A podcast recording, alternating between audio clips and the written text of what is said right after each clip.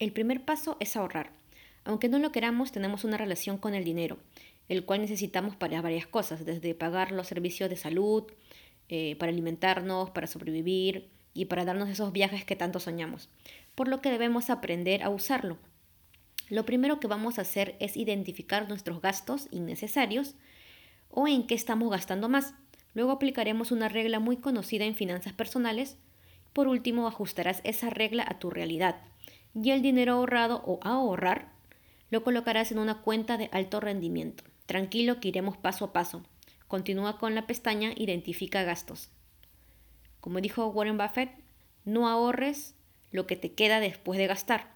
Gasta lo que te queda después de ahorrar.